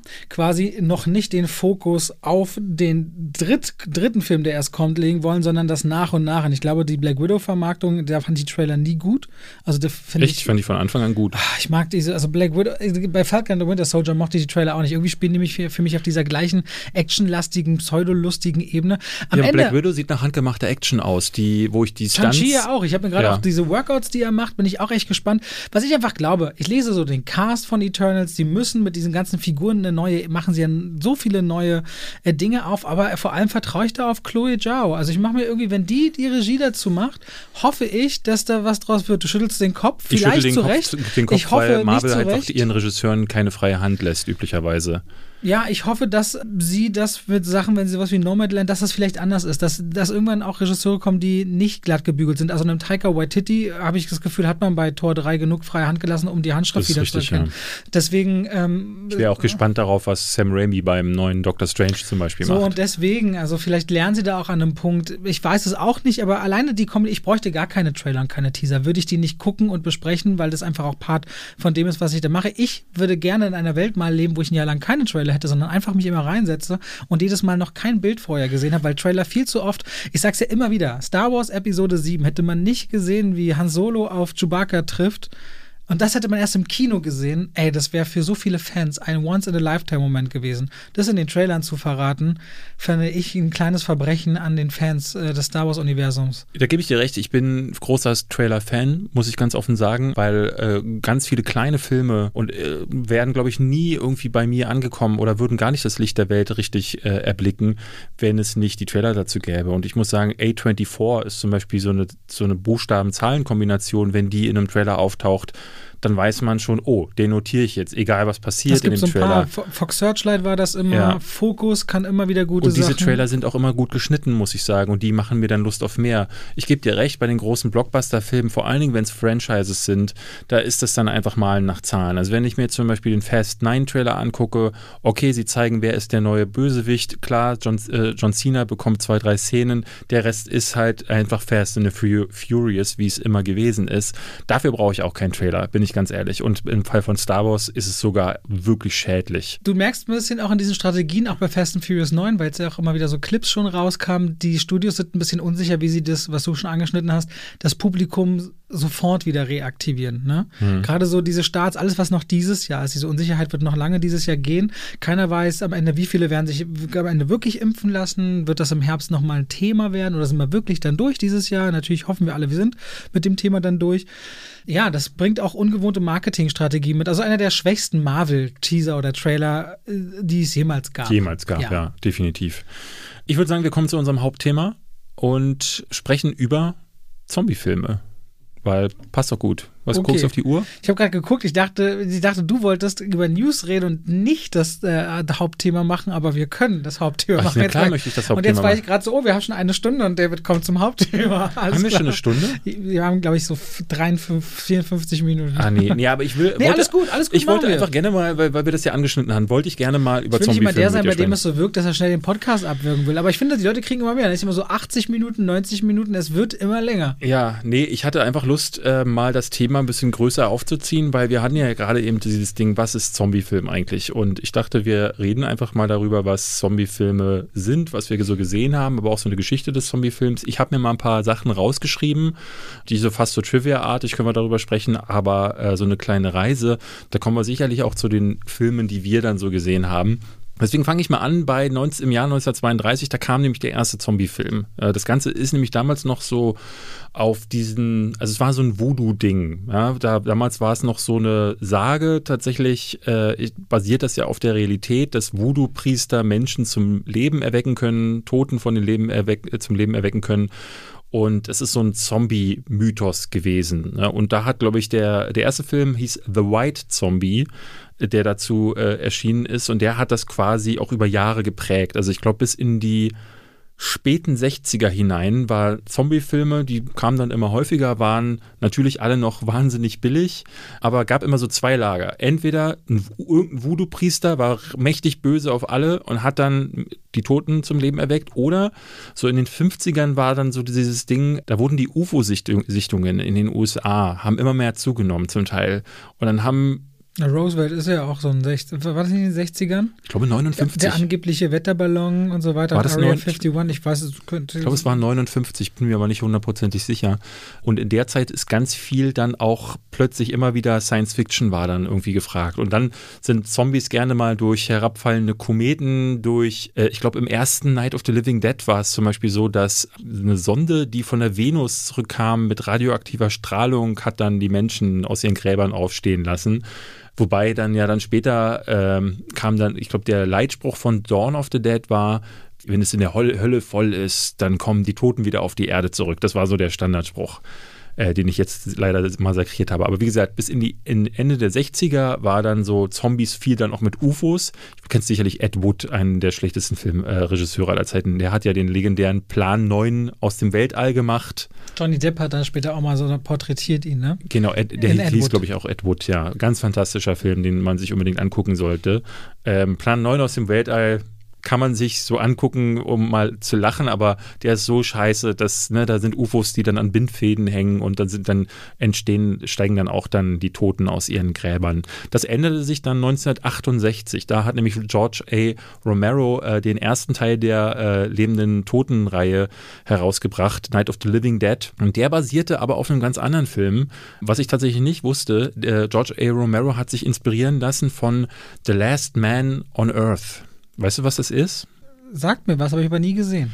Das ist im Grunde ist es I Am Legend. Das ist also äh, ich glaube Roger Roger Matheson hieß der, hat das Buch I Am Legend geschrieben und das wurde ja in den im, im Laufe der Jahre drei oder drei, man kann sagen dreieinhalb Mal verfilmt. Der erste Teil war mit Vincent Price noch, 1964. Mhm. Er wacht eins morgens auf, oder ich weiß gar nicht mehr, wie es war. Äh, äh er, glaube ich, nee, ist eine Apokalypse passiert und ähm, er ist der letzte Mann auf Erden und lebt dann zwischen ähm, Zombies, die in der Nacht, glaube ich zumindest, ähm, äh, durch die Straßen jagen. Im ersten Teil noch ganz langsam sind, aber später dann im Will Smith-Film, es kam dann noch, ich glaube in den 70ern kam mit, ähm, kam der Omega-Mann mit Charlton Heston, äh, 1971, genau, der Omega-Mann. Und 2007 war dann I Am Legend. Und von The Asylum kam übrigens äh, äh, auch 2007 I Am Omega statt äh, der Omega-Mann. So eine, so eine Abwandlung, deswegen sage ich dreieinhalb Mal. Und da war quasi äh, im Original mit Vincent Price waren das auch so war, der war schwarz-weiß, äh, die Zombies sind so durch die Gegend geschlurft und haben so sich verbarrikadiert, das haben die dann immer wieder eingerissen und auf dieser Basis hat dann George A. Romero quasi seinen großen Klassiker äh, begründet und dann ging es richtig los, also so in den, in den, gerade in den 70ern wurde dann Zombiefilm immer brutaler und jeder hat's gemacht. Das ist erstmal auch eine, eine Sache, die noch dazu kam.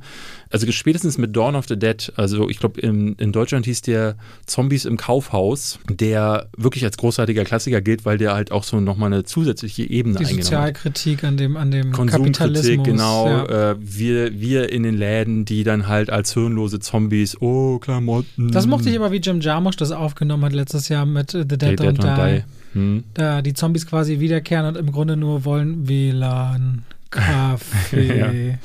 Ja, der war mir ein bisschen zu, zu lahmarschig, aber äh, Ah, Adam Driver und, und, und äh, Bill Murray zusammen ist so eine, die könnte ich den ganzen Tag zugucken, wie sie nichts tun. Tut mir leid. Irgendwie haben die beiden so einen, so einen witzig künstlerischen Anhang. Adam Driver ist sowieso für mich immer einer der besten Schauspieler, der, der, Der den, der, den ja. es gibt Ja. und trotzdem unterbewertet ist. Ja, also, also haben sich die Filme haben sich damals halt dann stark gewandelt. Ne? Die Ja. wurden dann ähm, aus diesem UFO und Voodoo-Ding wurden dann so nihilistische Filme, denen, in denen es viel darum ging, äh, gerade so dieses Gesellschafts. Was bedeutet Ding. eigentlich nihilistisch? Ich frage jetzt bei Worten manchmal nach, deren exakte äh, Bedeutung ich eigentlich gar nicht weiß, um ehrlich zu sein. Nihilistisch bedeutet, dass eine Situation oder ein, ein Umstand frei von jeglicher Hoffnung äh, ist. Also, Okay. also eine nihilistische Zukunftsvision ist zum Beispiel wie in Dawn of the Dead, äh, ne, alle sind, die, der halbe Planet ist ausgelöscht. werden nie einen Impfstoff haben. Äh, wir werden nie einen Impfstoff finden. Also gerade Dawn of the Dead, aber auch vor allen Dingen Day of the Dead, der dritte Teil von Ray, Ro- äh, äh, George A. Romero, da ist es ja dann schon, die halbe Welt ist überrannt. Es gibt nur noch eine kleine Gruppe und diese kleine Gruppe kann auch, also kann, es gibt keine Überlebenschance, weil du kannst zwar wegrennen, aber wo rennst du hin? Weil du rennst ja, wenn du nach links rennst, rennst du der nächsten Zombie-Gruppe in die Arme. Und äh, Nihilismus ist so dieses völlige Fehlen von jeglicher Hoffnung, und Freude und äh, von jeglichen positiven äh, Aspekten. Und das hat dann so ein bisschen ist dann so ein bisschen vertrashed worden. Es gab so diese große Reihe von George A. Romero, die ja dann auch durch ihre expliziten Gewaltdarstellungen bekannt geworden sind. Es gab dann halt so Leute wie Tom Savini, die so richtig zu Kultstatus erlangt sind. Falls du den kennst, der hat in From Dusk Till Dawn den Typen gespielt, der diese Revolverpistole hatte. Äh, also nicht Revolverpistole, diese Hose, äh, die sich so umgeklappt hat und dann kam der Revolver raus der hat damals dafür gesorgt, dass Köpfe platzen und das dann auch realistisch tun und dann auch in Day of the Dead, äh, wenn Körper auseinandergerissen wurden. Für mich immer noch die ekelerregendste Szene, die ich je in einem Film gesehen habe, wo dieser Captain Rhodes, hast du den je gesehen? Nein. Da wird am Ende, also im Grunde ist es gar nicht so weit weg von dem, was Shaun of the Dead gemacht hat. Weil das ist das, das, das Interessante, wie sich auch, man kann an dem Zombie-Film sehr schön auch die Entwicklung der deutschen Zensur beziehungsweise auch der äh, der äh, FSK-Freigiebigkeit be betrachten. Als Shaun of the Dead ins Kino gekommen ist, saß ich im Kino und der Film läuft, ist witzig, hier mal ein bisschen Blut, da mal ein bisschen abgesäbelter Arm und am Ende wird dieser Typ ja ähm, aus der Gruppe durchs Fenster gezogen und dann von den Zombies zerrissen. Und zwar, ne, sie reißen ihm den Kopf ab, die Eingeweide kommen. Ist das dieser Shot von oben? ja, Ja. ja. Äh, äh, selbst äh, Farin Urlaub äh, hatte damals, äh, wurde ja in dem Ärzte-Video, ich weiß gar nicht, ich glaube, weiß nicht mehr, wie der Song hieß, wo äh, da wird er dann auch äh, zerrissen von Zombies, auch ganz brutal in der ungeschnittenen Version. Und als ich damals im Kino saß, ist mir die Kinnlade runtergeklappt, weil ich dachte, sowas würde ich halt nie wieder sehen in einem öffentlichen Kinosaal. Und Shaun of the Dead war ab 16 und diese selbe Szene gibt es in etwa so, die ist natürlich ein bisschen krasser in Day of the Dead, weil äh, da die Todesschreie auch dann nochmal so heftig sind und so. Ähm, aber da dachte ich so, wow, also wie sich die deutsche, äh, das deutsche Verhältnis auch zu Zombie, aber vor allen Dingen zu Gewalt entwickelt hat. Ne, heute erscheint ein Model Combat unge ungeschnitten. Früher hast du, wer, wer brauchst du dich nur falsch angucken. Damals war es schon so, wenn äh, Sylvester Stallone jemanden erschossen hat ähm, und das ein bisschen Aber auch. Wrong Turn, muss man an der Ja. Stelle sagen. Also solche Filme, ich glaube, Rambo 2 war lange indiziert, ja, und dafür im Grunde nur, dass Leute erschossen wurden. Das war damals schon zu gewalttätig. Und also Filme wie Dawn of the Dead haben ja eine, eine nicht enden wollende Odyssee an äh, Schnittfassungen und hier eine Beschlagnahme und da nochmal irgendwie eine gekürzte Fassung. Du hast als Fan von sowas lange nur auf irgendwelchen Filmbörsen irgendwie zugreifen können. Und zum Beispiel Braindead zum Beispiel, ne? Ähm, Den ich immer noch nicht gesehen habe. immer noch nicht gesehen, ja. Ich habe Du wolltest mir mitbringen. ich habe den nicht. Ich habe So. den nicht auf DVD. Nee, den habe ich als Videokassette früher gehabt. Den habe ich mir aus, ähm, als ich, ich glaube, ich bin gerade 19 geworden, da habe ich mir den in München in irgendeinem, in meinem Lieblingsfilmladen, habe ich mir den importieren lassen aus Großbritannien in der ungeschnittenen Fassung, weil du auch, in, du bist ja da nicht rangekommen. Ne? Äh, da musstest du immer Umwege machen. Und es gibt, glaube ich, sogar bis heute in Neuseeland, äh, dem Entstehungsland, keine äh, DVD davon. Peter Jackson hat immer mal gesagt, er will dann 4K-Master äh, draus basteln, um dann eine Blu-ray rauszubringen. Aber ich glaube, der ist halt beschäftigt mit Sachen, die lukrativer sind, weil, sind wir ganz ehrlich, wie viele Fans greifen nun wirklich zu Braindead. Aber ich würde sofort, ich würde mir sofort die äh, Blu-ray davon holen. Und der ja zum Schreib Beispiel. ihm das doch mal. Hallo Peter, um, I am David from the Podcast 2. Nein, you know me. Das musst du machen. Also, you know me. you know I, how I am. I am a big fan from your movie. Ähm, ja, und äh, ich, ich, was ich interessant fand, war, dass äh, es gerade in Europa gab es dann so eine riesige, so eine Phase aus anderen Filmern und Filmemachern, die gesagt haben, so, oh, da drüben hat das funktioniert, mache ich hier auch. Ja, Spanien hatte zum Beispiel die Reitende Leichenreihe, die ist so in den 60ern äh, oder 70ern ist die groß geworden. Die hat mir mein Opa damals gezeigt. Hätte ich niemals sehen dürfen als kleiner Junge. Da gab es so Filme wie Die Nacht der reitenden Leichen. Das waren immer so Tempelritter. Äh, die sahen so wie Skelette aus. Ähm, die haben dann junge Frauen. Also das war immer so, sowieso so ein ich habe europäisches immer das Ding. Gefühl, das unterscheidet uns so krass. Du bist in der BRD groß geworden und ich in der DDR. Nein, ich bin in der DDR groß geworden. Hä, Robert. war, ich bin Ossi. München ja bei deiner München-Geschichte gerade. Oder Ich bin du- 19 dein Opa, wo ist der her gewesen? Aus der DDR. Ich bin Und der 1903. hatte spanisches Kino auf dem Schirm. Bei mir in der Familie zumindest, ey, also entweder gab es gar keine Filmaffinität, aber so, außer was so in Deutschland, Deutschland produziert wurde, ist überhaupt, also mein einer Opa hat Fernsehen. Hollywood-Filme generell gehasst. Na gut, Fernsehen. Der lief im Fernsehen. Also wir sind halt früher in die Videothek viel gegangen, aber ich bin erst nie geguckt. 1993 nach äh, München gezogen oder 94. Und damit äh, habe ich noch mehrere Jahre in der BRD auch mitbekommen und DDR ja davor auch. Ich bin halt erst so spät an dieses Filmthema ran, dass ich mit Zombies so richtig, richtig bewusst, wo ich dachte, okay, das ist ja ein geiles Genre, war wirklich erst 28 Days Later. Oh. Und das ist spät. Oh, ja, 2002. Dann habe ich da mal so George A. Romero mir die Sachen angeguckt, aber nie zu so einer Zeit, wo die mich so früh wirklich prägen konnten. Ich meine, ich, ich war 15, meinen ersten richtigen Zombie-Film mit 15 zu gucken bei 28 Days Later ist schon irgendwie richtig. Ja, bei mir war das so, ich bin 81 geboren und ähm, als die Grenzen gefall, äh, gefallen sind oder die Mauer gefallen ist, ähm, war ich dann so, ich würde ich meinen, 89, 90 bin ich dann in der Zeit auch wirklich so mit 10, 11, 12, das waren so die, die prägenden Jahre. Und da habe ich viel gesehen, das ich nicht hätte sehen dürfen. Ja, aber dann bist du auch mitten, und dann warst du aber schon in München, oder was? Nee, ich bin erst, wie gesagt, 1993 nach München gekommen. Ich glaube, mit 12 oder 13 Ja, bin aber da ich bist du ja München. genau in einem super beeinflussbaren Alter gewesen, vor Pubertät, Schrägstrich Pubertät, als du in eine Gegend kommst, wo Popkultur aus dem Westen vollumfänglich vorhanden ist. In Berlin, sowas. Aber ich habe in Berlin, also das muss man dazu sagen, in München habe ich dann nicht mein Filmwissen geprägt, sondern immer wenn ich nach Hause gefahren bin äh, oder zurück zu meinen Großeltern, ich bin dann mal regelmäßig dann Ja. gependelt, dann hat mein Opa hat mir in der Zwischenzeit Videokassetten aufgenommen. Ich habe ihm immer, ich hatte mir damals, ich hatte ein Abonnement der TV Movie und aus der TV Movie habe ich immer ausgeschrieben und habe dann immer am Telefon, wenn wir telefoniert haben, lief das nicht Hallo Opa, wie geht's dir, sondern Hallo Opa, auf äh, Erdkabel 1 um 20.28 Uhr kommt äh, die reitenden Leichen, musste ich mal ganz leise machen, damit meine Mutter nicht hört, dass ich mir die Fliege das oder klingt schon Freddy nach einer Krüger sehr wünsche. coolen Erinnerung, ne, die du an deinen Opa hast, was Ja, das angeht. also mein Opa war der, den ich immer damit verbinde, dass der quasi diese Filmleidenschaft losgetreten hat. Der ist mit mir in die Videothek und auch in die Ecke, wo halt die Chuck Norris-Filme lagen und so und durfte mir immer alle Videokassettenhüllen angucken, auch wenn das Cover vorne ein bisschen krass war. Aber mein Opa hat sich dabei nichts gedacht und äh, dem kann ich heute danken, dass ich damit mein Geld verdiene, muss ich tatsächlich sagen. Also viele Filme hätte ich aber wirklich auch nicht sehen dürfen. Zum Beispiel Die reitenden Leichen. Der hat sich viele Jahre später, ist ganz, ganz witzig gewesen, ich glaube vor zehn Jahren oder so, ähm, kam er mal nach Hause ganz stolz, hat er gesagt, guck mal hier und hat dann die DVD-Box von, der, von Die reitenden Leichen, wo dann auch das Geisterschiff der schwimmenden Leichen und das Blutgericht der reitenden Leichen dabei war. Und da haben wir uns immer ein Ding angeguckt, das ist der Ultramurks. Das äh, ist halt einfach nicht nur schlecht gealtert, das war schon damals scheiße, aber wir haben es halt damals noch nicht so mitbekommen. Aber das sind so die Ausläufer des europäischen äh, äh, Kinos gewesen. Ne? Du hattest Lucio Fulci, der mit äh, Ein Zombie hing am Glockenseil äh, so ein paar Klassiker gebracht hat. Die waren halt halt, ne, da ging es halt hauptsächlich darum, so krass wie möglich äh, die Effekte zu machen. Der Rest war jetzt ehrlich gesagt auch so ein bisschen komisch. Und was ich ganz witzig finde, was ich noch mal ein, eine Sache, die ich noch sagen will, ist die Titel zum Teil. Es ist sehr schön, wenn man sich die, die Liste durchzulesen, was ist man aus mit die lebenden Leichen äh, alles machen kann, welche, was die deutschen Verleiher zum Teil dann auch, äh, weil natürlich wieder ein riesiges Kuddelmuddel. Du weißt wahrscheinlich niemals, ähm, welcher, welcher Film jetzt der wirkliche ist. Mein Favorit ist das Dawn of the Dead Zombie 2 hieß. Und dann gab es aber noch äh, Voodoo, die Schreckensinsel der Zombies, der hieß auch Zombie 2. Und der einzige Unterschied war, dass Zombie, das, der eine Zombie mit IE geschrieben wurde, wie es so richtig ist, und der italienische Zombie ohne E. Und daran sollte man dann erkennen, dass da zwei unterschiedliche Filme sind, ähm, damit es kein äh, Trademark-Infringement gab. Es gibt da viele schöne Filme und ich muss sagen, ähm, ich wollte jetzt noch so ein paar nennen, die man gesehen haben muss. Die man oder? gesehen haben muss, aber tatsächlich. Äh, Was fällt mir ein? 28 Days Later.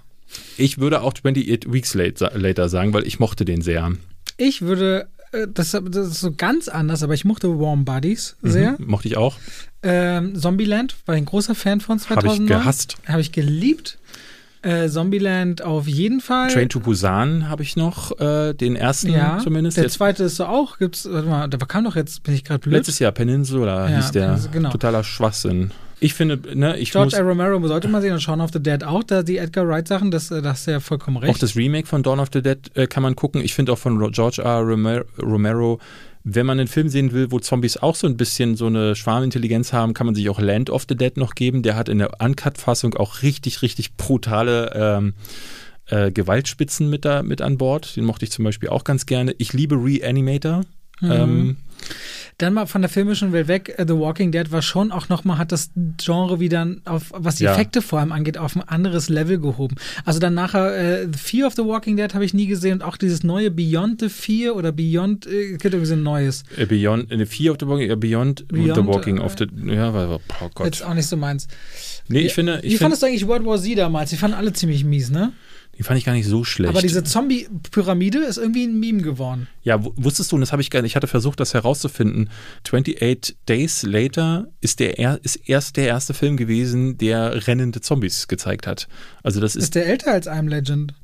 Ja, 28 Days Later ist von 2002. I Am Legend ist, glaube ich, von 2007, hast du gerade 2007, gesagt. genau. Ja. Und habe ich gar nicht gewusst. Ich dachte so, dass da kam, da kam tatsächlich noch äh, äh, anderer Kram. Aber nee, das war der erste, wo sie wo sie rennen. Da unten in dem Tunnel, ne? Mhm. Als die Familie mit dem Auto in dem Tunnel hängt. Ja, generell, die ganze Zeit, glaube ich, rennen sie doch. Ja. Ja, also das ist äh, unser kleiner Exkurs. Ihr könnt uns gerne vielleicht auch noch schreiben, äh, äh, was man sonst noch an Zombiefilmen gesehen hat. Ähm, ich habe noch ein passendes Ranking am Ende dazu. Das ist, wir sind ja dann am Ende. Wenn du willst. Ja, wollen wir dann, dann hau doch dein Ranking raus. Ich habe mir überlegt, passend zu den Zombies machen wir jetzt nicht die besten Zombiefilme oder so, sondern, David, die besten fünf Filme, das müssen keine Zombie-Filme sein, aber die passenden Elemente haben, um dir was beizubringen. Welche fünf Filme muss man gucken, wenn man sich auf eine Zombie-Apokalypse vorbereitet? Boah. Also, ich habe zum Beispiel auf jeden Fall 10 Cloverfield Lane, das Preppen im Bunker. Stimmt, ja. Das ist sehr, sehr wichtig. Ich würde vielleicht auch Castaway nehmen. Aufbereitung, Insel, Überleben, Wassergewinnung. Ja. Panem, Schlaf auf Bäumen, finde Wasser, renn weg, nicht in den Kampf gehen. Mir fällt The Road ein mit Vigo Mortensen, wo er mit dem Jungen mit, dem, mit, seinem Sohn. einfach allein schon um äh, einen, Bild, einen Blick dafür, also generell sollte man einen Blick dafür haben, weil ne, also da glaube ich den Zombie oder diesen diesen Filmen in, insgesamt, dass Menschen deine größte Bedrohung sein werden in solchen Situationen, halte ich für absolut gegeben als Fakt. Und da so ein bisschen den die Sicht dafür zu schärfen, dass man sich einfach auf niemanden verlassen kann, außer auf sich selbst, finde ich äh, total wichtig. Und das wird in The Road ähm, äh, relativ stark porträtiert. Was ist mit A Quiet Place? Da bauen sie auch ihre Kommunikation. Ja, wobei das sehr, eine sehr spezielle äh, weil da ja alles darauf ausgelegt ist, dass alles sehr leise Geräusche, sein aber muss. Aber kann man nicht daraus, also eben geht's auch, würde es mir was helfen, bei Zombies das zu wissen, wie ich mich abschotte, Keller, hm. Ja, gute Frage. Das weiß ich ehrlich gesagt nicht. Was gibt's, äh, was gibt's noch mit Fall? Legend, da baut er sich eigentlich auch gut ein und gleichzeitig ist er auch gegen schnelle Zombies und wie er sie triggert und mit dem Sonnenlicht. Das ist ja immer, immer wieder mal ein Thema, ne? Dass Zombies ja tagsüber nicht existieren und dann doch. Ab, ab, und an äh, durchaus, ja. Und wie gesagt, viele spielen ja dann damit, mit dem, mit dieser, also mit diesem Thema, dass man meistens ja auch diese langsamen, schlurfenden Zombies hat und dadurch ja relativ viel Zeit da ist, äh, was, man, was man dann auch mit den Zombies veranstalten kann.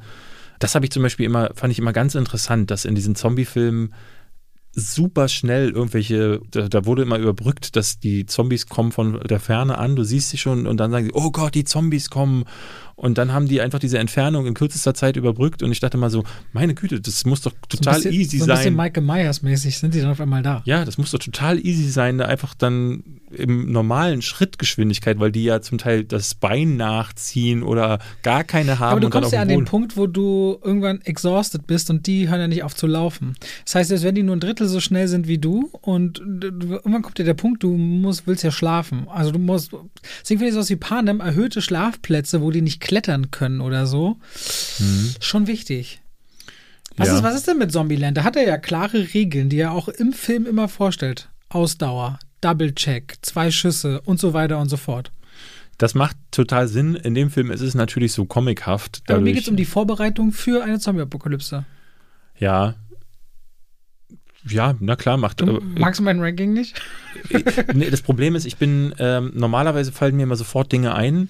Hier in dem Fall muss ich wirklich graben, weil ich. Ja, man äh, sucht, eigentlich musst du nach Trainingssequenzen suchen, Überlebenstrainingssequenzen. Jetzt weiß ich nicht, Rambo könnte sowas vielleicht haben, weiß ich aber nicht genau. Überlebenstrainingssequenzen, Selbstschutz. ich habe auch kurz gedacht, Soldat James Ryan, aber es war nee, zu viel Krieg, aber äh, ist ja auch egal, wir hatten ja einige. Also können ja auch die Leute schreiben, was ist der beste, was sind die besten Filme, um sich auf eine Zombie-Apokalypse vorzubereiten? Alles, was auch mit Preppern zu tun hat. Was ist denn, also zum Beispiel Waterworld, weil die können nicht schwimmen, die Zombies. Wenn du schaffst, Überleben auf Wasser eine Zeit lang zu sichern, bis ja. die völlig verhungert sind, könnte auch nicht schlecht sein. Waterworld. Ja, tatsächlich finde ich, finde ich nicht schlecht. Ich muss die ganze Zeit an einen Film denken, der damit aber leider zu wenig zu tun hat, aber den ich fantastisch finde. Da bereitet sich äh, Michael Shannon, spielt in Take Shelter jemanden, der die Eingebung bekommt, dass er ähm, einen Bunker, Untergrundbunker bauen soll, weil eine große, äh, irgendwas passiert. Er weiß noch nicht was.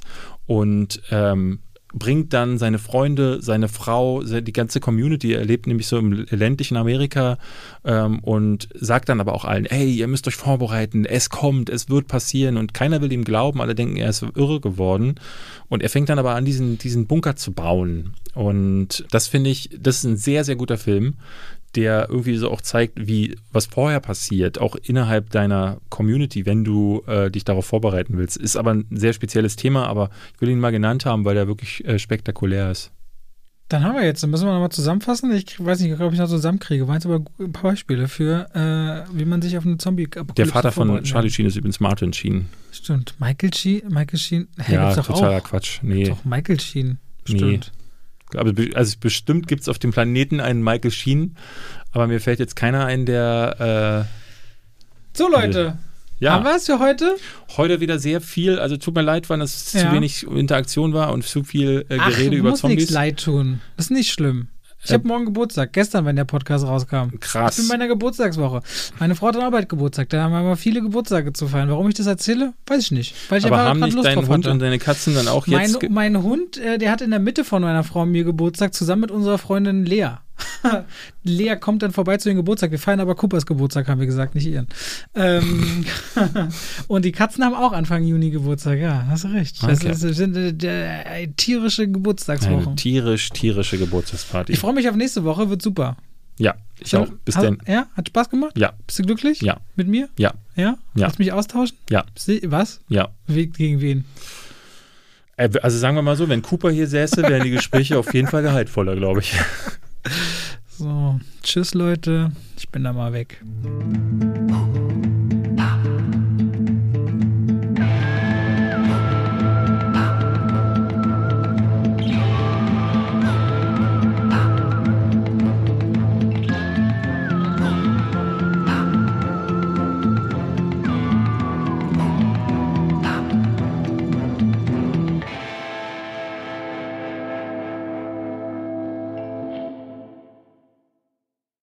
Und damit schalten wir rein in die Werbung. Ach, weißt du, was ich letztens dachte? Ich lief durchs Haus, David, und hab gesungen. Weißt du, was ich gesungen habe?